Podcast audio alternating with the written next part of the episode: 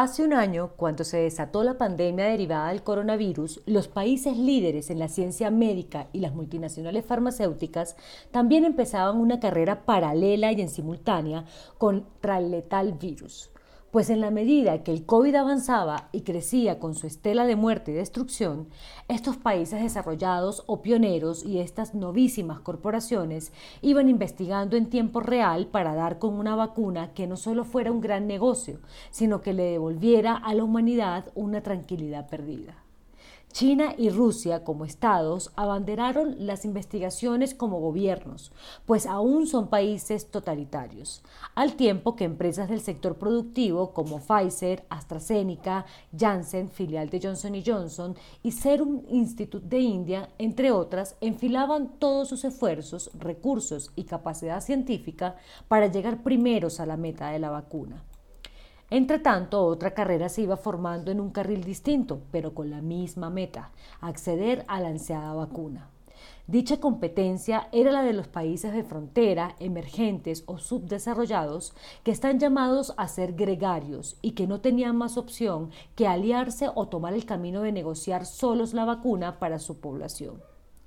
Colombia entró en una incipiente alternativa de negociar al lado de los países de la Alianza del Pacífico que no avanzó porque la Organización Mundial de la Salud les recomendó asociarse al mecanismo de negociación COVAX, al lado de 186 países que firmaron participar de manera equitativa en la negociación con al menos 15 proyectos de desarrollo biológicos.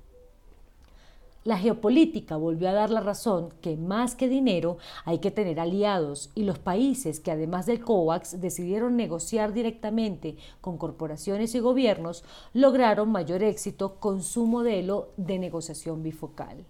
Pero no hay que llorar por la leche derramada y ahora el gobierno nacional se tiene que concentrar en que la población colombiana reciba la dosis o las dosis cuanto antes.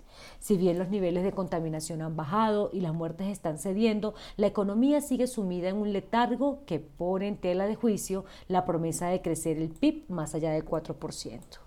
La pandemia obligó a que Colombia pusiera a prueba y demostrara que tiene un aceptable sistema de salud y ahora tendrá que poner a funcionar su red de vacunación que es muy bueno de cara a lo que se hace cada año. Claro, que importa que no haya llegado la vacuna, aunque ya nada se puede hacer. La tarea en adelante es vacunar bien y ser masivos en la tarea. No es bueno comparar a Colombia con Chile o Perú, países similares que están vacunando a miles cada día.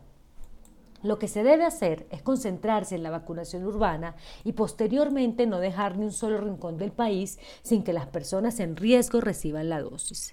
Solo cuando se esté en medio de esa operación vacuna, la economía empezará a recobrar la dinámica esperada para que marzo y abril sean los meses que marquen un nuevo comienzo. Manejar los contagios y responder a los enfermos era una carrera. La otra era la negociación. Y esta tercera competencia, que es vacunar, va a salir mucho mejor por el solo hecho de que Colombia ha tenido más tiempo de preparación y cuenta con un sistema probo para hacerlo.